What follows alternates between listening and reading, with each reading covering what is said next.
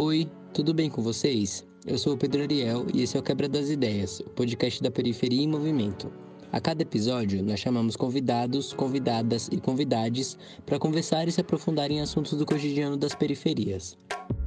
E chegamos ao terceiro episódio dessa série, onde falamos com pessoas e coletivos que estão se organizando e sendo solidários, ajudando a galera na quebrada durante esse período pandêmico. Bom, desde o começo da pandemia, o governo não deu a devida importância. E por conta disso, as margens se viram cada vez mais afetadas, com desemprego, falta de moradia, fome, falta de acesso à educação e sem nenhum tipo de amparo. Mas graças à mobilização de quem mora nas periferias, essa fase acaba sendo um pouco mais fácil de suportar. Foi pensando nisso que chamamos a Sandra de Moura. Ela tem 46 anos, está desde o começo da pandemia se mobilizando para poder ajudar quem está precisando. Ela é moradora e coordenadora da ocupação Jardim da União.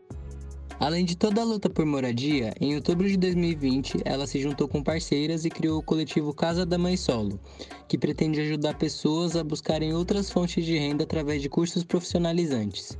Então bora pro episódio! Salve galera, salve quebrada. Então, o governo realmente não tem dado a menor importância aí para a população pobre periférica, né? A gente sabe que eles usam os recursos do Estado para campanhas eleitoreiras. O governo a gente tem visto que realmente não não deu importância para isso.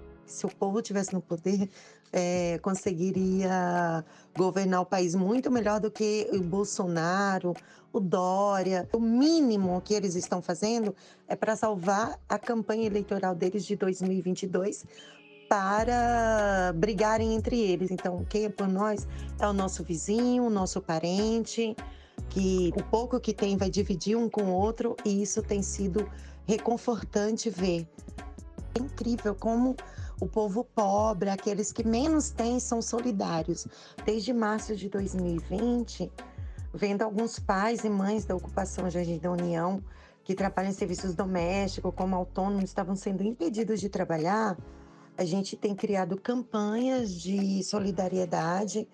Tem uma campanha no abacaxi, a gente fez vaquinha virtual e, e em cima disso nós distribuímos muitas cestas básicas, buscando parceria com outras ONGs, recebi um pouquinho daqui, um pouquinho dali. A gente foi conseguindo suprir as necessidades de alguns moradores. O principal ponto para salvar vidas na pandemia é através da imunidade. A gente tem que fortalecer a imunidade. Como que a gente vai fortalecer a imunidade de um ser humano se não tem uma alimentação saudável?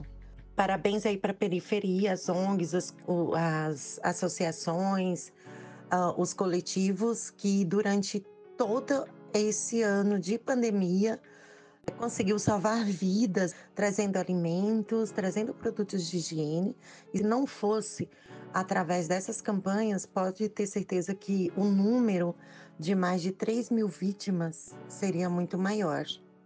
A gente está iniciando a Casa da Mãe Solo, que busca viabilizar formas de renda para mães e pais solos desempregados porque a gente percebe que a maioria trabalham nos serviços domésticos foram os principais afetados durante a pandemia. Também o pessoal da construção civil. Então, a ideia é a gente criar uma casa onde podem ter um curso profissionalizante, partir para outra profissão, também ver uma segunda forma de renda durante a pandemia, né? Ou até para a vida.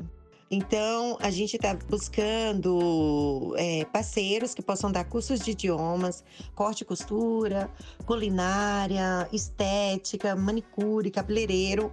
Nós estamos buscando parcerias, doações para que a gente possa manter essas famílias e a gente espera que não aconteça novamente uma pandemia, uma outra forma absurda da gente ter que se isolar por conta de um governo é, relapso, que tudo isso poderia ter sido evitado se ele tivesse prevenido a vacina antecipadamente. E a gente tem que continuar arriscando nossas vidas para buscar o sustento para casa.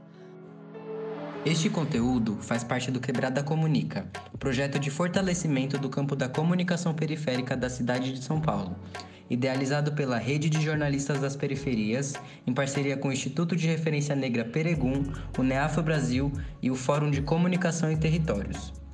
Quer saber mais sobre o que acontece nas bordas da cidade de São Paulo? Acesse www.periferimovimento.com.br. Esse episódio tem apresentação e roteiro por mim, Pedro Ariel Salvador, decupagem e versão em vídeo por Vitória Jumapili e edição do podcast por Paulo Cruz. Até a próxima.